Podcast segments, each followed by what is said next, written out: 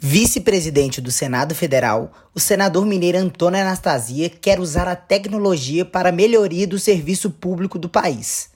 Em tempos de pandemia, o mundo se viu de frente com uma nova realidade.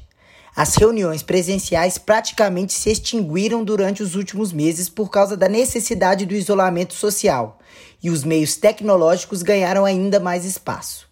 Nessa vertente, notou-se a necessidade de investir ainda mais nesse setor no Brasil, já que o país não se destaca no mundo quando o assunto é tecnologia de ponta.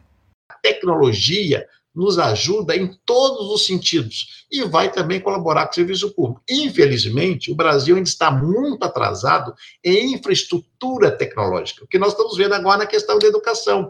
Os alunos das escolas públicas não têm condições de terem aulas remotamente porque não têm acesso a sinal, e não só o sinal, muitas vezes os equipamentos. Então, é um, é um drama que nós vamos ter de enfrentar ainda para nós avançarmos, de fato, em um governo digital, um serviço público vinculado, nós vamos ter que fazer um trabalho hercúleo de infraestrutura e qualificação na área da informação, da tecnologia, porque não temos isso ainda, mas que é um caminho inexorável, não há dúvida que é. Mas de nada adiantará mais tecnologia se não se usá-la bem em favor do cidadão.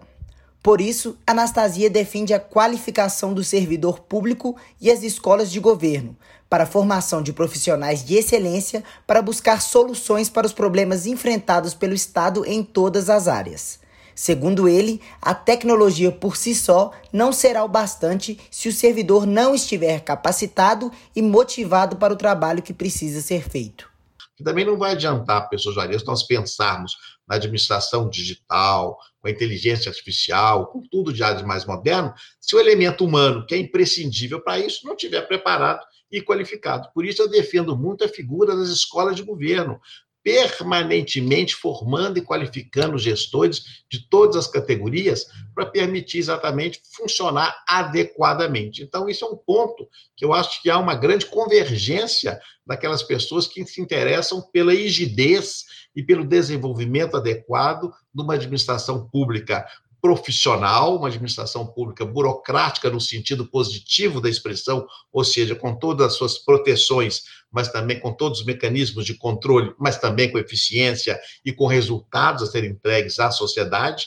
Então, é exatamente isso que nós devemos procurar para depois chegarmos na questão mais tecnológica, Segundo o Instituto de Estatísticas da Organização das Nações Unidas para a Educação, a Ciência e a Cultura, a Unesco, o Brasil investe cerca de 41 milhões de dólares ao ano em tecnologia, enquanto os Estados Unidos, líder do ranking, investe mais de 10 vezes, 476 milhões de dólares anuais.